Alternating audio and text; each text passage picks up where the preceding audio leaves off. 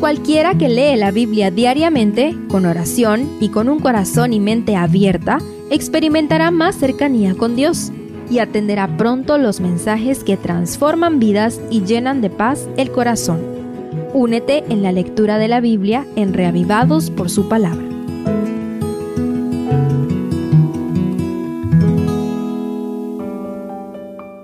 Segundo de Crónicas 12 Después del desastre de la división de Israel provocado por Roboam y el registro de los avances que logró para las dos tribus que quedaron con él, el capítulo de hoy brinda lo que podríamos llamar una radiografía espiritual de Roboam. Lo bello y único de la historia bíblica es que presenta una perspectiva moral y espiritual de los hechos humanos, algo inspirado divinamente. Presta atención a las palabras del versículo 1 cuando Roboam consolidó el reino, dejó la ley de Jehová y todo Israel con él.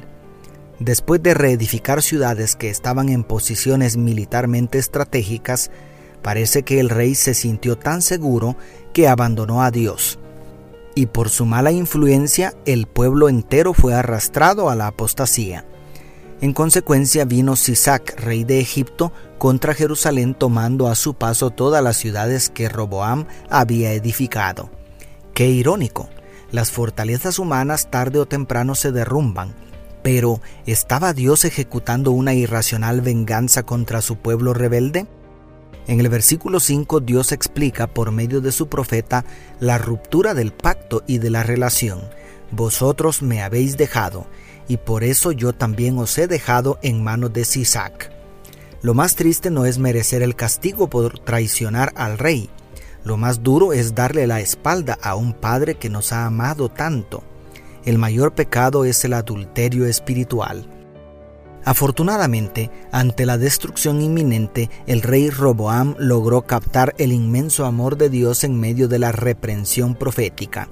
Entonces, agrega el verso 6, los príncipes de Israel y el rey se humillaron y dijeron, justo es Jehová. Pues en la cultura del antiguo cercano oriente, esa actitud era lo menos que se podía esperar de parte de un rey vasallo hacia un rey superior. Lo verdaderamente admirable es la reacción del Todopoderoso en el verso 7. Cuando Jehová vio que se habían humillado, vino palabra de Jehová a Semaías diciendo, se han humillado, no los destruiré, sino que los salvaré en breve, y no se derramará mi ira contra Jerusalén por mano de Sisac. Oh gracia excelsa del amor, que Dios perdone al pecador.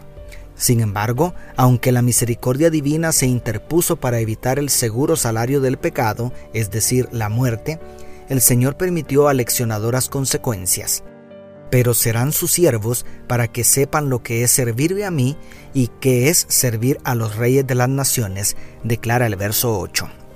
Así es el Dios de Israel, grande en misericordia y verdad. ¿Has experimentado su amor en carne propia?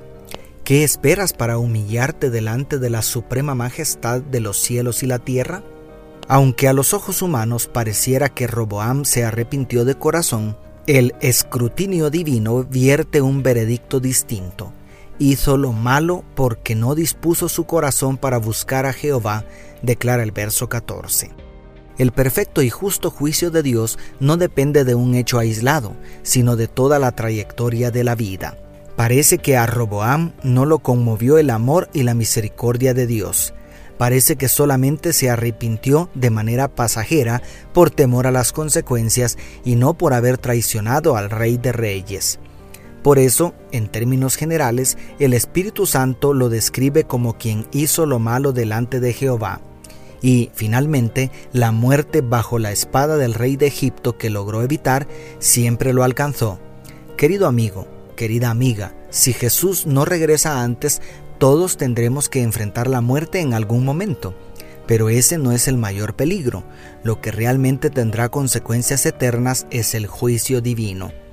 ¿Te gustaría que a la par de tu nombre en los libros del cielo diga, hizo lo recto delante de Jehová?